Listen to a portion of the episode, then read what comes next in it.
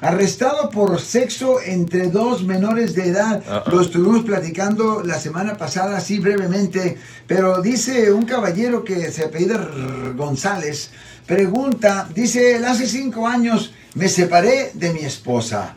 Tengo la custodia de mis hijos de 15 y 17, 15 y 17. Me uní con otra mujer. Ella tiene dos hijos, casi de la misma edad. Sí. Mi hija de 17 se, eh, se hizo novia de mi hijastro de 16 y han llevado a cabo relaciones sexuales. Mi expareja hizo la denuncia y han arrestado a mi hijastro. ¿Qué hago? Well, eso es un poco bien extraño.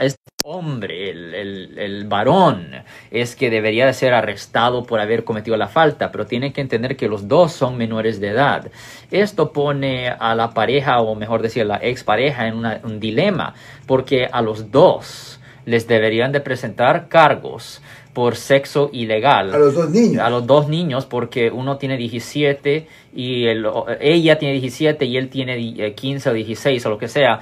El punto es que los dos están cometiendo un delito bajo el Código Penal de California, sección 261.5, que conlleva una pena potencial de hasta un año. Ahora, porque son juveniles, no los van a mandar a la cárcel, pero todavía pueden servir un poco de tiempo en, ah, una, pues, ah, en un sitio juvenil, en una cárcel juvenil.